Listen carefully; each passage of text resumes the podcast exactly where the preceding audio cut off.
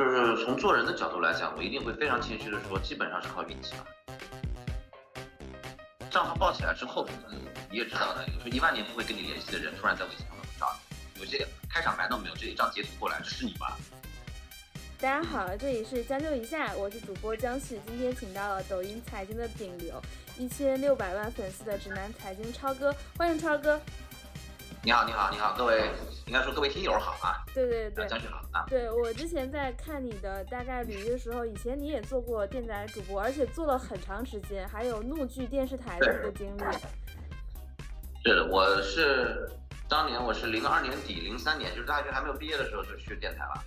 呃，做了十二年，严格意义上就是在体制内我做了十二年。在省台完了之后，对，然后零三年，因为那个时候是这样，因为我是在浙江省台嘛，就其实浙江省台在零三年、零四年的时候，其实刚好是另外一波变革。嗯，呃，到零五年的时候，就那个时候是这样，就浙江的广播啊，其实跟全国也差不多啊。浙江的广播整体是非常的这个弱势，电视在当年特别强势啊，广播很弱势，弱势到什么程度呢？就是那个年代，呃，基本上大量的电台，你到了晚上都是在卖药，啊，这个大家都应该也听过啊。就各种这个什么性性性药啊，对吧？什么肝 肝病啊，对吧？什么增高啊、护眼啊，对吧？里面百分之九十九，说实话啊，那我还是比较保守的，都是骗人的，对吧？那没有办法。那个时候为什么？就大家都知道说你放这玩意儿，你这品牌就就电台就没品牌了，没办法，为什么？没钱，没有广告。那个时候就觉得听广播的什么人啊？三个三低人群，低收入、低学历，啊，还有一个是什么低年龄，三低人群。那个时候是感觉就是没没活路，所以说电视很很强势。就在零三年的时候，因为那个时候我除了自己主业做电台，还是对，因为我们整个省台电台电视都在一块儿的嘛，在一个大院里，所以那个时候主业做电台，完了之后电视的有时候也会让我去客串啊，周播的那种节目，就是一次性出头，然后剪成一周的节目这样到时候来放的。当时就是浙江卫视编导人就问了。制片人还是编导我忘了，意思就是说你这个形象其实是可以啊，不是现在的形象啊，现在都已经发福了。我那个时候一七二的身高，一百斤，哦，那很瘦了，非常瘦。对，那个时候就是那化妆师都说我是标准的上镜的脸，不是现在的肥头大耳的样子，双下巴。就那个时候编导还制片人就说你这条件很好啊，你直接去去去做电视吧，来我们这儿吧，做电视吧。那我认为这挺傻逼啊，估计当年他们应该也觉得我挺傻逼，就是觉得我内心最想做的是广播。所以我不会来你们卫视的。那你现在知道，就其实到了两年之后，零五年这张卫视就其实启示就来了，对吧？到后来出了一系列的这种综艺，能整个一飞冲天嘛。那么很多人到现在还会嘲笑我，就圈内的我好朋友啊，说你这个傻逼，一点什么前前瞻性都没有，对吧？曾经有这么牛逼的一个这个全国目前排名前五的卫视，现现在张念请进来，然后你就说我不去，但我觉得很正常啊。为什么？因为我当时觉得广播的魅力更足。为什么？有一一个原因呢是什么呢？就是说我在我设想的一个环境，就是我把一档广播节目做的人尽皆知，可是我走在路上，没有人知道这是我。哦。就因为广广播的魅力嘛，对对，声音的魅力嘛，对你不知道我这个人是什么，但是后来事实又证明了我又一次他们傻。等我等会儿再说啊。嗯。这根本不是这个样子。还还有一个原因是我就很庆幸的一点，就是现在行业内部其实如果说是媒体行业的，会发现有这么个问题，就是。电视的主持人当然有很多很优秀的啊，但是有一部分电视主持人其实已经长时间习惯于编辑给他写稿，然后我就负责前端出镜嘛，念台提字器嘛，嗯，时间一长之后会发现就是自己要动动笔动不了了，就是不习惯了。那好的在于广播这一点就没有问题，因为广播我所有的节目内容都是自己写的，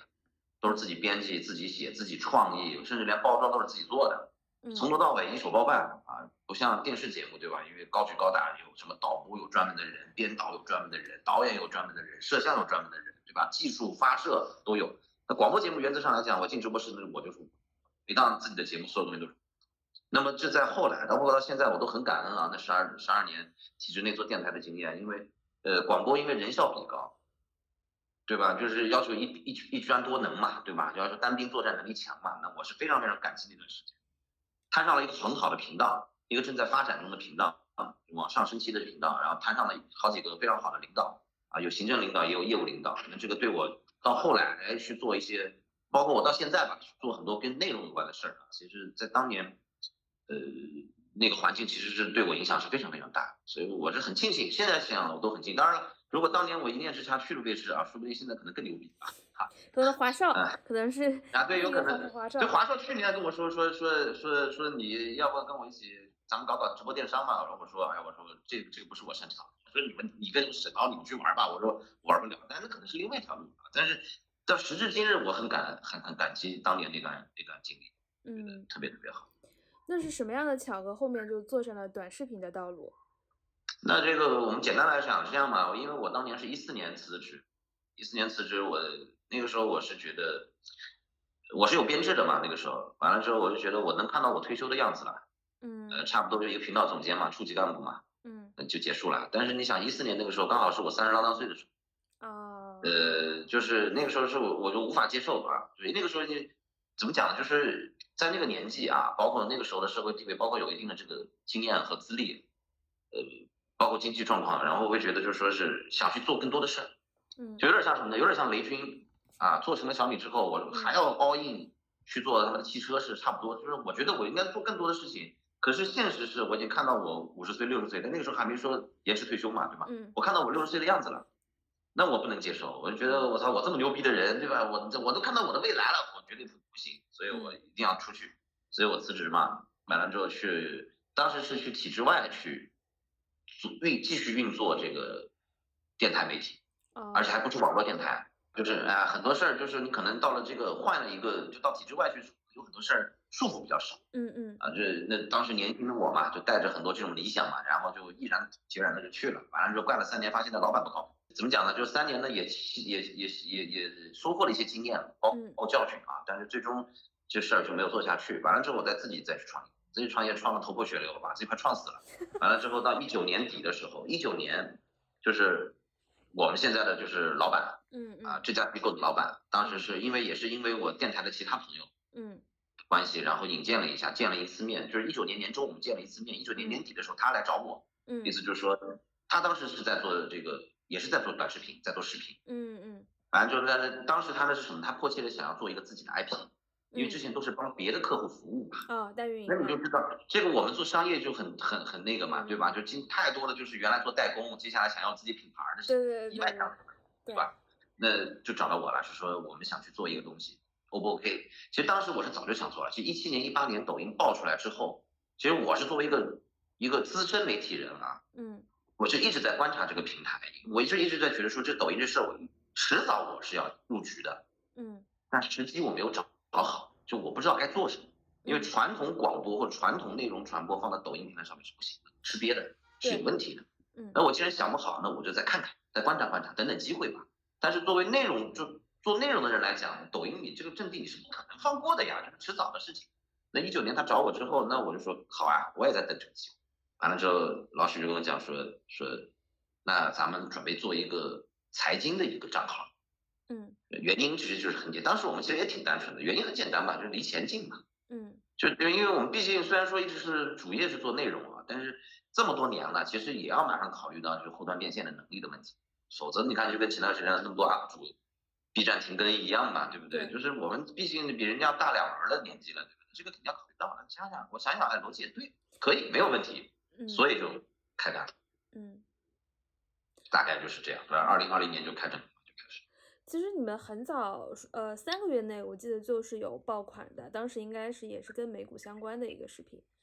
呃，对对，对，然后当时我看范老师也有发那个范卫峰老师也，呃我忘嗯了，就高张他范老师发了那个朋友圈，包括当时因为我在很多媒体老师比较多的群里，或者我之前跟这种图文的老师打交道更多一些，大家会觉得，大家会有质疑，觉得啊，其实你看表情那么夸张，哗众取宠，然后这个内容好像也不是特别深，你这个内内容我换个四五年的编辑，其实都是能做的。但是大家会看嗯到，只有直男财经真正意义的跑出来了，或者说，嗯呃，没有人比，甚至在最近几年，我跟别的就是什么小 A 呀、或者是林妹妹啊，大家都会觉得直男财经格外的卷。你觉得就是你们的成功是偶然还是必然，或者是更多还是什么？嗯，就是从做人的角度来讲，我一定会非常谦虚的说，基本上是靠运气吧。嗯啊，嗯我到目前为止，我们来复盘一下，那个时候我是觉得运气成分会很大。我个人觉得啊，嗯这个事情我们内部也讨论过，大家有时候喝喝酒、开开玩笑，包括我们关系一些好的朋友，大家在聊起来这事儿，他们也都会先来恭维一顿，对吧？完了之后我们都会说，哎，都是运气，都是运气，不值一提。但是如果说你是从一个相对比较严肃的严谨的角度来看的话，我会觉得就是说，你看很多人的成功，你会发现最后一句话说是时机对，对吧？踩中了时代的脉搏和风口，完了之后你就起来了。我是觉得这一方面就是说，确实那个时机很好，你疫情刚刚起来，对吧？其实那一年是所有几乎是互联网的内容平台流量大爆发的一年，对，原因大家都很明白，对不对？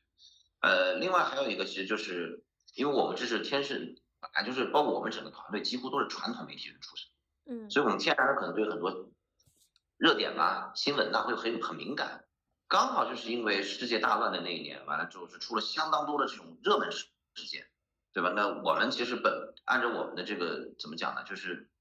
职业本能吧，我们去捕捉去做。当然了，我前面也讲了，就是我嗯之前十几年的，甚至包括你看到现在算都可以算到二十年的这个从业经历了，这个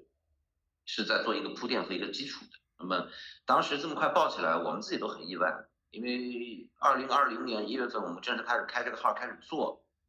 当时我在传媒教书嘛，完了之后，他说学生还问了，说这个哎刘老师你也在搞这个东西啊？那你什么账号让我看看呗？我当时说，哎，我说，我说，操，我说你们他妈别笑我了，我说我们才刚开始做，没几个粉，完了才一千两千粉。我说这样，我说如果到今年年底啊，我们这个账号有五十万粉丝了，哎，我就告诉你们账号叫什么。当时是这么的，就没有太多的这个预估什么的。那么三月份嘛，就美股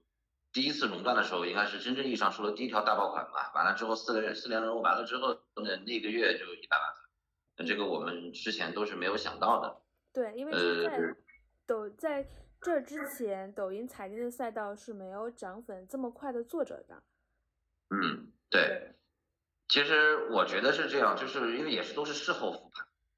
其实就是包括我们自己也在考虑过啊。我们知道的，其实当年我们就是在二零二零年刚爆起来的时候，其实我们享受的更多的其实是成就感和快乐。嗯。我们根本没有心思，也没有精力啊，或者也没有心情去理会，就是同行也好，还是其他什么也好。就对这个账号的所谓的这种评价，尤其是负面评价，为什么呢？因为我们不太在乎，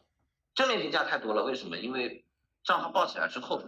你也知道的，有时候一万年不会跟你联系的人，突然在微信上面会找你，对对吧？对吧？就各个纷纷的，要么就有些开场白都没有，这一张截图过来，这是你吧？等等之类的啊。完了之后，就包括你，包括你刚才说到的，说一些资深的或者一些媒体群里面啊，对我们这个账号进行一些评论啊什么的，嗯。呃，我觉得这第一特别正常，我自己也是那样的人，怎么什么人呢？自古文人相亲啊，嗯，就是媒体的老师们呐，就是从来都是用最高最高最严最高最严苛最最这种啊这个细致的这种角度去不遗余力的去寻找任何一个同行身上的问题，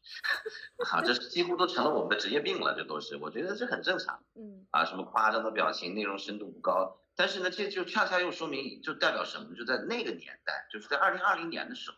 同样有大量的传统媒体人，包括图文号的优秀的作者，都试图去转型到短视频上面，没有一家获得成功。就在那一年。对，是的。问题就在这里，就是说，首先财经也好啊，无论是宏观也好、中观也好、微观也好，无论说你是做这种投资类的，还是说这种这个宏大叙事类的、故事类的，还是说这种做特稿类的，等等等等。我觉得深度是不是深度当然是一个非常优质的东西，但是并不是所有的平台，你的每一次出手都一味的要强调所谓的深度，因为最终它是传播啊。就是说，在我看来，有大量优秀的这种作者、编辑，包括专家啊，很多专家，就特别牛逼的专家，呃，就是在专业领域完全没有话说，他们都是在某个行业、某一个领域深耕的，这都是几十年的人了，这特特别都是大牛，都是。可是他们往往问题出在了传播上，而我们刚好恰恰恰恰好做十几二十年的传播了，在我们看来，在传播层面他们很业余，很多号都特别业余，嗯，他们的内容极其牛逼，嗯，就有时候我都看得着急，就想你这内容，如果说我们来帮你改造一下，我操，绝对大爆大爆款，绝对所有人都能看得到，嗯，可是就因为很多原因嘛，对吧？然后回来再来说我这个所谓的什么夸张的状态，这里面其实有个小小插曲，嗯，最早我们在做这个账号的时候。其实我们也有参考过已经成功的账号，就在这条赛道上面有很多做商业的、财经美嘛，做商业的、讲商业故事的，其实很多特别牛逼的账号，而且很多都是我们我以前的老同事，嗯，就先走一步之后走做的特别牛啊，到现在为止我都认为是天花板。当时我们又想，就说，哎，咱们做的装逼一点，高端，嗯，啊，人感觉这个范儿就起来了，就是对于很多人来讲，就到现在也是啊，对，起范儿。为什么你看搞成功学的那些人，动不动就把里南搞出来？对对对，动不动在豪宅里面录，对不对？以嗯就怕用户不知道，不能第一时间知道我是个成功人士，对吧？那当时呢，我们也尝试过啊，就是就是严肃一点，啊，把这逼格做起来。但录了两期，我受我受不了。我说老许，我说他妈的老别这么干了，我说我他妈受不了了。呃，你们就让我放飞吧，我求你了，是说太难受了。因为刚好那几期数据数据出来也没什么好数据，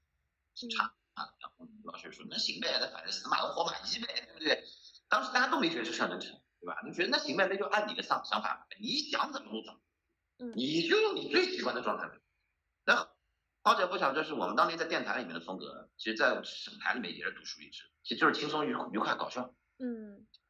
就是就是我就我从大学时代学专业到进入工作岗位，包括到现在，我几乎自己的风格没有太大变化，嗯就就是轻松。为什么？因为我觉得大家活得都太累了，嗯，每个人都很累，我感觉大家每个人都不开心。嗯所以说这个理念一直贯穿着，所以我就说，那你让我放飞吧，我就我想把这种东西轻松的表达出来。嗯现在大家觉得这财经为什么出不了大号？不是因为他们内容不好，是因为很多人我累了一天了，我看不进去那些个嗯这个义正辞严、道貌岸然、正襟危坐这种这样的内容吧，我看不进去了。你们给我整点乐子，顺便让我了解啊，原来是这么回事。嗯就当时内心当中，我们冥冥当中，我们内容是这么做的，所以第一条包反的没没不容呢，其实很简单，其实就一科普。当时我们俩一对，哎，我说那天那天我我我还在厕所里，我说昨天晚上美股熔断了，我靠，历史第二次啊，这咱们写写呗。老许说，嗯，这个可以啊，那咱们写写呗，慢慢吞吞，等稿子我他写完我改完，最后录完已经到当天晚上了，也就是已经过二十四小时了差不多。嗯然后哐哐哐发掉，没想到第二天睡醒起来说，我操他妈这么个数据。那后来我们最后总结出来，其实很多看似因为金融也好，经济也好，财经事件也好，其实很容易会被让人觉得说，第一枯燥，第二复杂。嗯那我们当时刚好去做了一个翻译官的工作，也就是说我们用人话，我们用最有趣的方式啊，就是看门大爷都能听懂的这种语言，然后我告诉你这到底发生了什么事儿，意味着什么，对我们有什么影响。其实这是在第一个月，也就是在三月份报完之后，后面也持续在爆嘛，然后我们在当年年底的时候，我们自己总结出来的一套规律，一套经就是也是我们第一个版本的一个内容模型。嗯嗯就后来我们才再回过头来看当时整个赛道，呃，有时候我会跟那个就是有些都在做财经的啊，就是其实大家都是很好的朋友，像这这那那的，那平时经常在一块儿，有时候聚餐呐、吃饭呐、喝酒干嘛？有的时候说到说说说老刘，你他妈的怎么能做那么大？我说全靠同行衬托，靠你们衬托呗。然后大家一通闹一通打，但核心问题就在于，当时我们发现，为什么我们这种哈看上去非主流的风格会，大家会觉得可能会觉得会还能看下去的原因，就是因为太多人太钻在里面。这个钻不是说你钻内容，就钻在就是放弃了，或者说完全从来没有考虑过用户到底他们能看什么，想看什么，关心什么，他吃不吃得消看你的东西，就从来，所以我就说很多人在传播这一关上面出了问题。而嗯不是专业或者是不是深度的问题，这是两回事。你第一个传播端传播你都解决不了，后面你内容再好没有用，大家都看不到，或者说没有没有耐心能够看到你后面的这些个很很精彩的这种观点，或者说很精细的那种推论，没有没有时间看到，因为用户嘛是很松散的，尤其是像短视频平台这种这种靠这种推送的这种。三秒五秒我不想看了，十几秒你说不出一个好玩的东西来，三个字打不出个屁我就刷掉了。嗯所以就是当时是他们出了这个问题，最后我发现就是说，还不还是回归到那个就轻轻松松的，给你给你搞点笑，或者我们搞点玩点这种演绎，对吧？然后让你在这种环境当中能够去 get 到一些一些一些点吧，大概就是就是在初期在二零二零年的时候，大概最后总结出来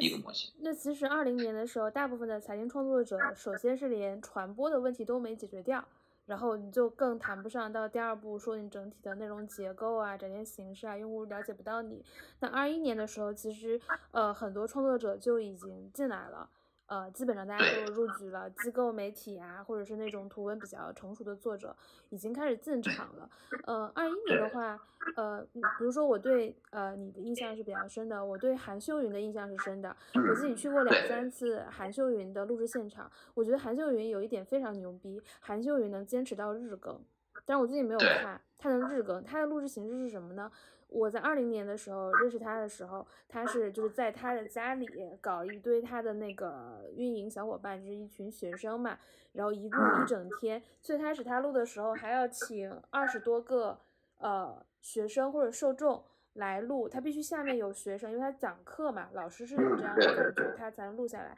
现在可能不需要那么多了，但是下面也要一直要有用户感，他才能做得下去。我觉得韩秀云呃能做到这样的一个数据。有一点很牛逼，就是他，他作为一个六十多岁的一个人，能够坚持到日更，就是有的热点他确实也赶不上，因为他们的那种拍摄形式嘛，其实也比较难。那在后面出现温亦菲，我觉得温亦菲，呃，也不严格意义算短视频赛道。我我觉得那个时候提出了一个中视频的概念，当然还有平台签约的加持。其实我一般情况下不会把它放给呃你们去对比。然后那可能还有再到后面就是可能是财经林妹妹呀。呃，还有，呃，才才说，对，才才说，呃，有一个杭州财经内容圈，比如说，呃，直男财经，温亦菲现在其实也是在，温亦菲在杭州，对，然后财财叔是上海还是杭州？哎，在上海。啊，财财说那他就不算。其实传统呃媒体优势一般都是在北京，但为什么到这个呃财经短视频，大家会觉得其实杭州财经的媒体其实做的还是挺不错的？或者有头部有几家还是集中在杭州的？这个事儿，我觉得其实跟杭州本这个地方，我觉得其实没有必然的逻辑关系。我觉得纯粹是巧合。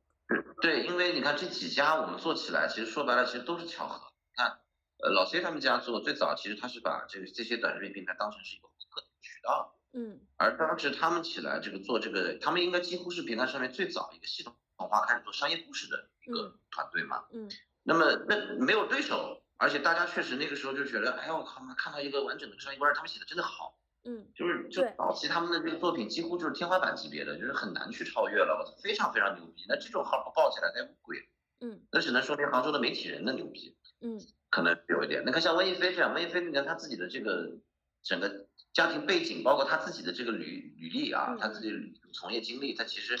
严格意义上，包括他其实最早他阵地不在抖音嘛，对不对？对对对，对吧？他开始是做这个 B 站那个系列的，对吧？是做中长视频去的。嗯。然后那你说这个怎么讲呢？这个你看这么多到这个 B 站 UP 主想到抖音平台上面去发展，嗯，虽然说大部分可能数据没有那么好，嗯，没有那么的头部，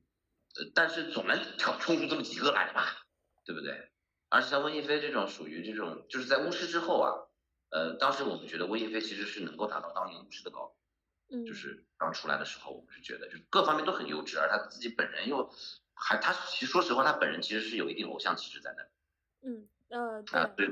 啊，所以我们就觉得你看他这，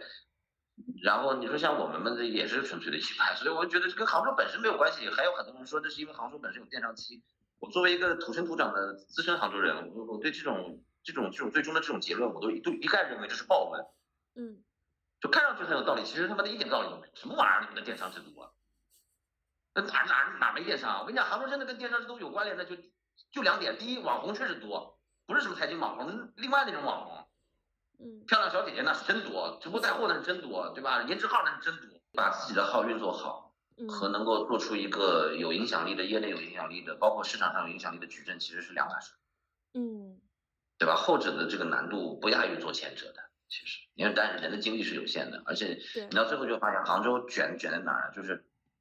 呃，因为这怎么讲呢？就是有些机构相对规模比较大的，率先去打价格战之后，那其他的中小规模的机构是很很吃力的跟的，因为人才就这么一点。我们讲讲你们团队怎么内卷吧，就是我我其实知道直男财经团的内卷，还是听一个我在一财的同事跟我说的，大概是一两年前，呃，就是你们团队的百灵去一财的 agency 公司去分享，他们说你们有的时候赶内容都在公司里打地铺，包括呃在你们去卡塔尔世界杯去做了很多节目的时候，因为我看你们事后发那个朋友圈，就说呃可能呃内容是几班倒，所以我比较想听一听。呃，这些故事，因为我想知道你们是如何内卷的。其实，在我们看来，去年去卡塔尔几乎就是半度假性质去，一点都不太不累，没有怎么累，也没有那么卷。就可能在你们看来已经挺夸张了，但在我们看来，去卡塔尔我太爽了，好吧？就是，就，就虽然说当时我我是第一个在卡塔尔，就我们团队里面我是第一个染了新冠的。嗯。然后第二就发了，就第二天就是发了一天的烧。第三天烧退之后继续干活，反正，嗯，那我们也没觉得怎么样，我就觉得很 OK 啊。但是真真正卷，其实是我们印象比较深的，就是二零二零年开始卷嘛，因为，嗯，因为做财经这个东西啊，就虽然我们都是有有一定学习能力的资深媒体，嗯，但是其实有很多财，就是包括我们到现在也是，就是都是边干活边学习，嗯，而一开始就是当报道，比如说一百万粉、一百五十万粉、两百万粉的时候，其实当时我们是很轻松的，就觉得，哎呀，这个前不着村后不着店，我们又不是头部，对不对？我们。说粉丝也不少了，而且这么快，对不对？啊我们每天做内容很开心的，但同时我们会每天在学很多东西。但是那段时间呢，是什么？大家伙刚好就找到那种创业的状态，就很像我在二零零二年底、二零零三年我在刚进电台时候那种状态。就那个时候是不计成本、不计报酬、不计回报，我就觉得说我们去干这个事儿特别有劲儿。嗯，那那那股那股经济时的那种掉了股仙气儿，差不多啊，天天那么搞。你比如说很简单，美股那段时间其实风雨飘飘，除了那四年。内容之后到后面其实有几次差点断了，我记得有一次标普大概都已经跌到百分之四、百分之都你百分之四点几了，那天就一路一路往下跌。就像那种时候，你看我们要做美股，那想时间颠倒，我们肯定整个大家都在办公室里面等嘛，后半夜嘛，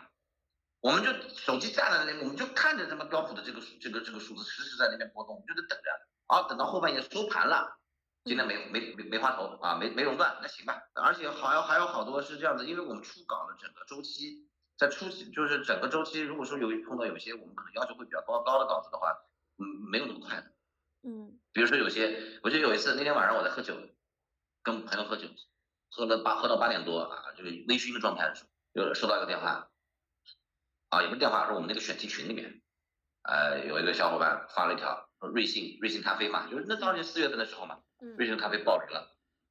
直接爆雷，股价熔断了，崩了，当时。我当时我喝你喝的微微醺醺的时候，我说我操，这他妈是大事儿吧？结果哥几个叫我接着喝，那我就接着喝，手机放一边了。结果喝完回到家，我屁股没坐热，家里沙发屁股没坐热啊，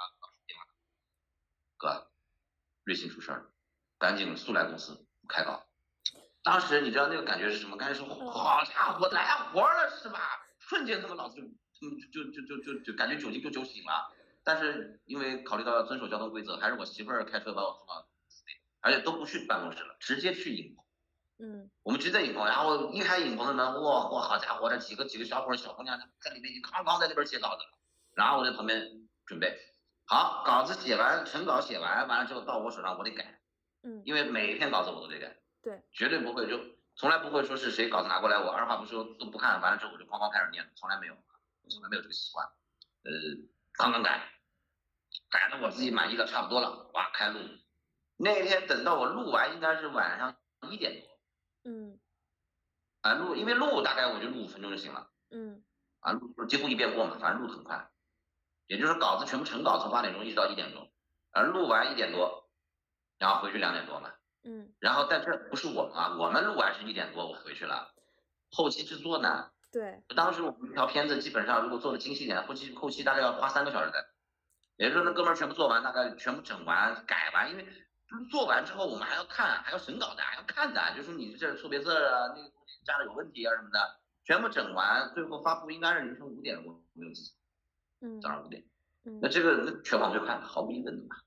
就那个时候，所有的这个同行们都还没有这种意识，你知道吗？因为我们是媒体人身份进来的，嗯，就是这种对我们来讲其实很正常，抓热点就是这样的。当年一有什么突发，那我们记者咣咣就去了。我们电台节目直接全部正常节目拉掉了，就开始做特别节目了，对吧？开始连线，开始编剧开始疯狂的开始现场找这种素材，然后临时拿过来，我二话不说开始哐哐哐就开始说，对吧？然后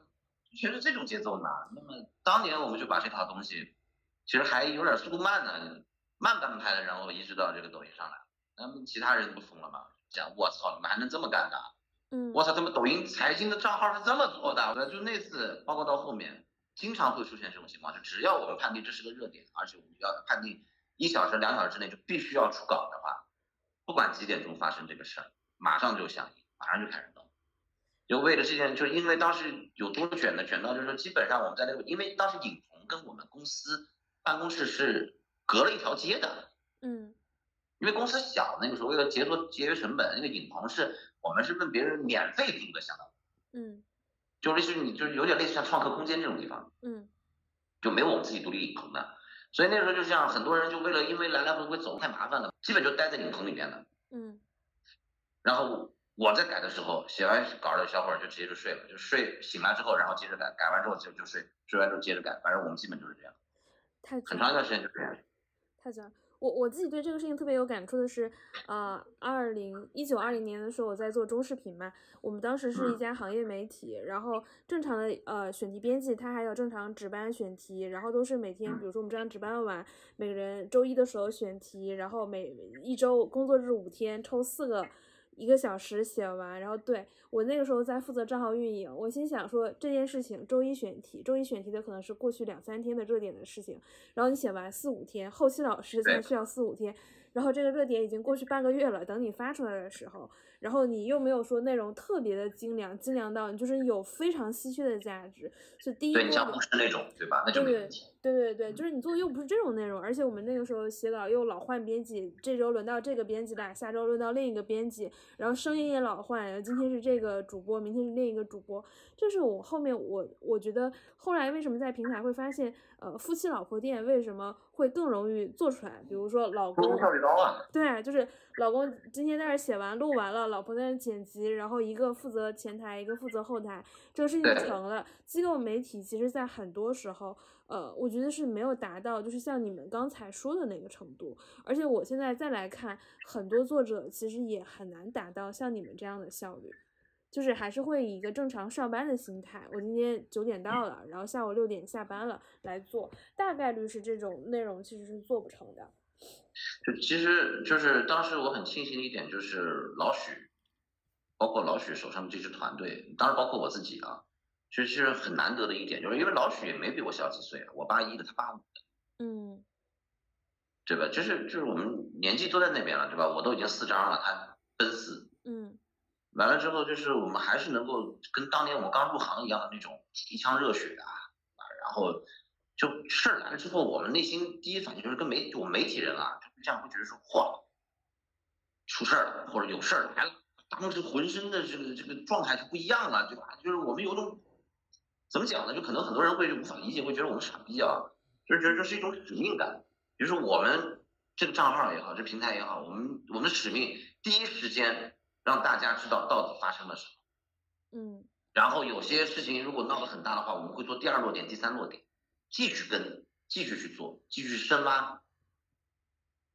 所以这个我很庆幸啊，当时整支团队年轻，有年轻的很年轻的，九六九七的，啊，然后有些像九二九三九四的就属于中年人了，然后包括像我这种老年人，对吧？就大家几乎就是从来没有任何人抱怨，嗯，没有任何人抱怨，嗯，就几乎就睡在公司，吃在公司，还会有一个非议呢，就我还没说。在我没进入平台之前，就是大家说觉得直男流量很大，但是商业化不行，赚不到钱。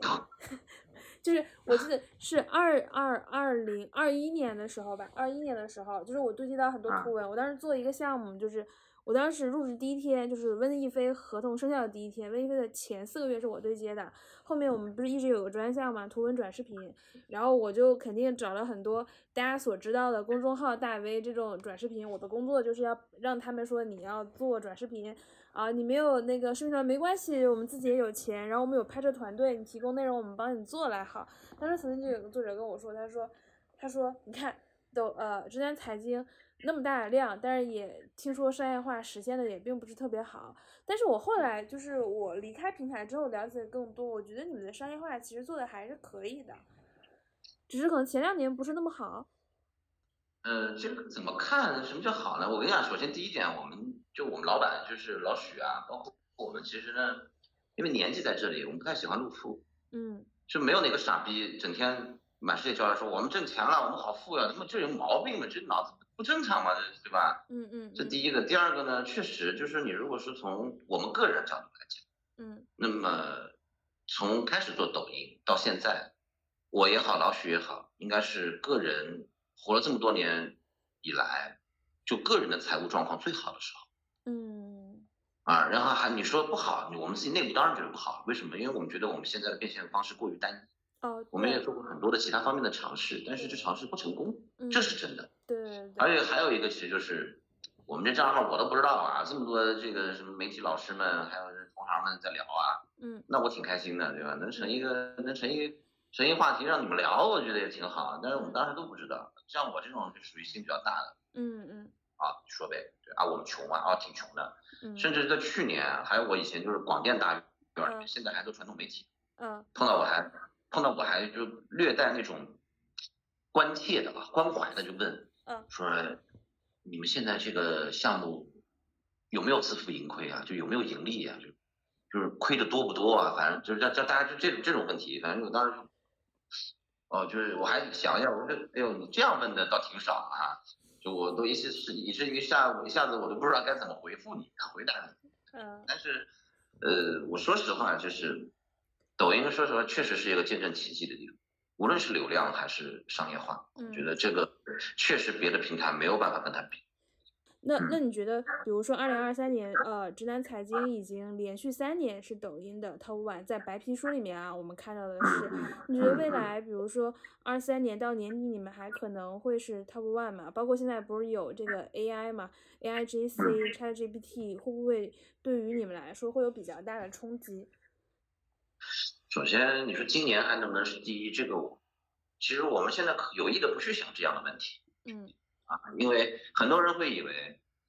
你比如说账号，就按照很多人的这传统思维来讲，你比如说就是做账号可能也会有马太效应，对吧？你你号规模越大，越容易涨粉啊，各方面的这个流量越大。告诉你，抖音上不是的，甚至是相反的，嗯，新号才容易涨粉，嗯，号越大越难涨，嗯，哎，因为你想，你你一个号，比如说我举个例，像我们做了一千六百多万粉，也就是说用过抖音的人。每个人大概都刷刷到过我这样老逼脸，都刷过他妈十几二十次。那你想想，我刷了那么多回，我我我该加想加你的早加你了，嗯，对吧？我剩下那些个他妈就是不行就不喜欢，就不想加，对不对？所以说对于对于号来讲的话，一定是号越大越难涨粉的。所以对我们来讲，其实也有很大的考验和压力。也就是说，我们不得不拿出更优质的内容出来。所以说，在早期如果说你去看嘛，就是昨天我还在跟我们团队在说呢，说他妈的我们早期二零二零年的时候。呃，一条稿子大概五六百字、六七百字就解决了，啊，就很很很完整了。到八百字以上，我们都觉得我靠，这稿子怎么太长了，不行，就用户看不了。现在我们的稿子，我就这么讲，昨天我刚刚发了我毕生的功力改出来一条四千多字的稿子，然后今天在我面前甩了一个三千多字的稿子，还有一篇三千多字的稿子还没改。当然，长度本身并不一定意味着你的内容深度和广有多少，但是一定是意味着信息增量多了。嗯，对吧？这就是这么卷，所以我们现在很后悔的是什么？对，二零二零年的时候，所有同行都说：“我操，你们这么卷。”可是人家都会学的呀，大哥啊！我们的套路，我们当年的模板，我们当年的内容结构，我们这种抢热点，我操，我就这么讲嘛，卷的把我们自己卷死了。我们只要稍微慢一半拍，什么丸子妹啊，什么周元儿，什么简佳人，我操，比我们还快。嗯，我们想说，哎呦，这大意了，最后他妈砸搬起了石头砸了自己的脚啊，就这样子。嗯，就所有人的门槛都在往上走，嗯，对吧？所以说我们不去考虑今年能不能拿第一的问题。我觉得很多时候就这样，因为我们账号做到今年三年多了，我们中间穿越过很多周期，就因为万事万物有周期嘛。就周期其实就是突然会有段时间发现内容数据也不好，流量也不好，涨粉效率也很低，甚至在掉掉粉。就我们已经穿越过大概至少六到七次这样的周期了。每一次这样的周期啊，很多编辑们的心态都会崩的嘛，对吧？好像感觉我怎么努力，最后数据都不行。那我其实心态很好，我就说这个时候数据不好，你就不要再看数据了，看什么看。你只要保证每一次你拿出来的东西，你过得了自己这关就行了。全新的去研究内容，你觉得去研究出我们自己认为好的内容就行了。嗯，那么现在也是，就是说，是不是第一对我们来讲，我们如果是如果是当然最好，如果不是的话，那行啊，说明这条赛道很好，对吧？或赛道的竞争者更多了，更强力了，对不对？那对于我们来说，其实永远做出对于用户来说有用有趣的内容，就是第一位要考虑的。嗯。然后 ChatGPT，我跟你讲，最近我们大家都在用，挺好玩，我们觉得挺好玩，不停的在给 GPT 设那个标签儿，然后去训练他们，然后最后给出东西。但是你说要替代我们，嗯，可能他能成为我们，倒是真的就是跟 OpenAI 他们创始人说的一样。当然这个话，我觉得。你是真是假不知道啊，就说是是不是谦虚不知道啊，说我们作为人类的副驾比较好啊，嗯，我就算是信了你的鬼话吧。那目前为止，确实是个非常好的生产力工具，毫无疑问，嗯，毫无疑问，尤其是联网版本的，毫无疑问非常牛逼。但是你说替代我们写稿，对不起，你 ChatGPT 还嫩了点儿，嗯，但是呢，对谁是灭顶之灾呢？对于那些各个平台上面的那些纯营销号。嗯，那基本上是可以碾压掉了。现在 GPT 有时候写的比你那些营销号好多了。嗯，那真的啊，那对我们来说那是好很好的工具，我们非常喜欢，甚至为了为它花钱啊，我们都觉得特别值啊。嗯，对，好了，谢谢超哥，谢谢超哥。